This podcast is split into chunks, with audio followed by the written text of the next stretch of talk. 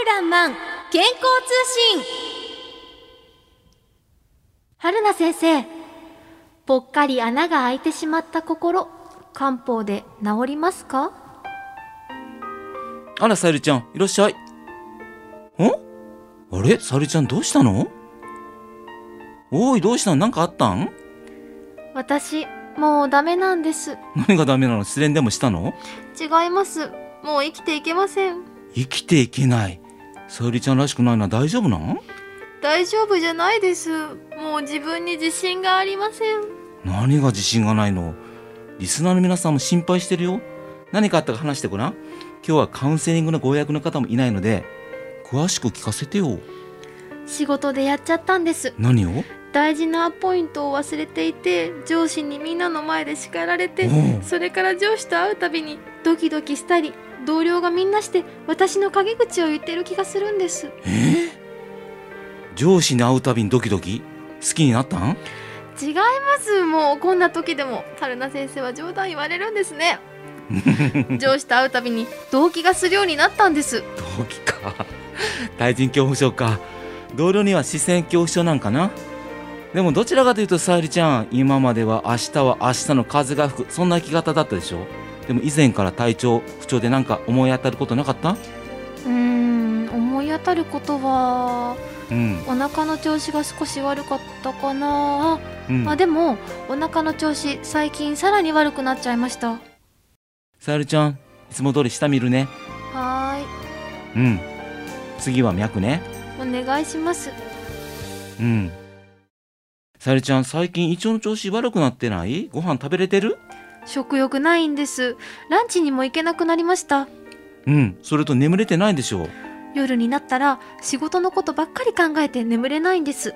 もう消えてなくなりたい。ぽっかり穴が開いた心。漢方で治りますか？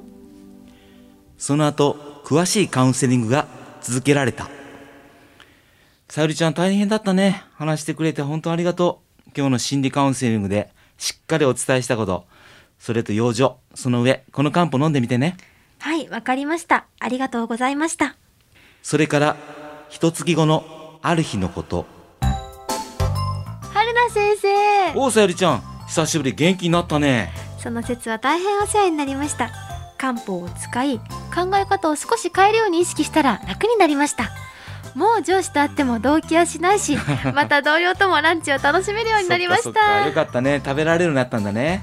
それと眠れてる？はいもちろんですあそういえばお腹の調子も治っちゃいました食べ過ぎに注意して今からランチに行ってきますああ、よかった、よかった。とのことですか。はいいかがでしたか？暗めでしたこはい。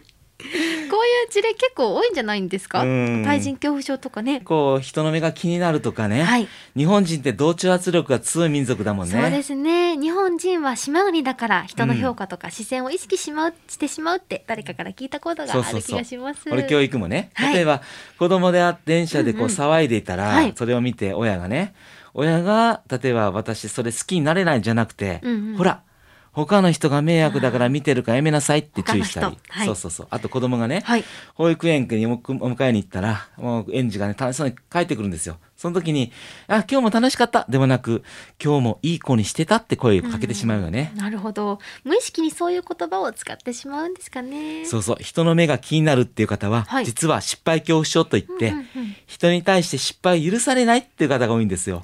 対人恐怖症とか視線恐怖症、うんあと異臭恐怖症とかも多いと聞きますねそうですね。匂いですようねん。この異臭恐怖症。私匂うかなとかね。確かにそうです。誰からか自分はどう見えられてるのかはいとか、これをやるとみんながどう評価するかばかりを意識してしまう。今回のケースではどのように向き合うのがいいんですか？そうですね。この詳しいやりとりは、この尺の問題で伝えきれてないんですけども、はいやっぱり大切な部分は、まず心理的な話をして、その上、その方に合った漢方薬を選択していきます。うんうんうん。体の部分は漢方薬で心の部分は心理カウンセリングで。やはりこの対人恐怖症とかはい。失敗恐怖症の方は、はい。ああ、こうならないとダメとか強い気持ちがあるんですよね。例えば極端な考え方なんだけど、人に嫌われてはいけないっていう考え方の方をはい。全ての人に思えばね、はい。全ての人に好かれなくてはいけないっていう気持ちになったり、成功したいと思うほどハイスタンダードな目標高すぎる考えを持ってしまうんですね。そうするとね、はい。絶えずその子に行きつけてない自分に焦点を合わせてしまう、はい。そういう意味では生きていくっていうこの歩幅を合わせること大事かなと思います。あと今回のやり取りの中にお腹の調子っていう話があったと思うんですけどあれはどういうことですか？そうやね。心の悩み心の、はい。うん部分は中医学では心の大脳に通じるとあるんですね。心は大脳に通じる。はい。パニック障害とかはい。PTSD、うんうん。あと最近多いのが HSP、うんうん。こういった方に言えることはみんなお腹の調子がねちょっと思わしくない方が多いかなと思います。昔脳と腸はつながりを持つって番組で話されてたことありましたよね。だって言わない？例えばあのなんかイライラしてる時にね、はい。腹が立つとかね、はいはい。腹を割って話すとか、うんうんうん。腑に落ちないとかね。何気ない言葉の中にも僕たちは脳とね実はあのお腹の関係性を物語ってると思うんですね。はい、えーさてそろそろお別れの時間になります。今日の春らんまん健康通信はメンタルの不調と体についてお話をしました。リスナーの方にも対人恐怖症やパニック障害で悩まれている方いらっしゃることでしょう。大切なことは生きていく自分の歩幅は他人が決めるのではなくあなたが決めるのです。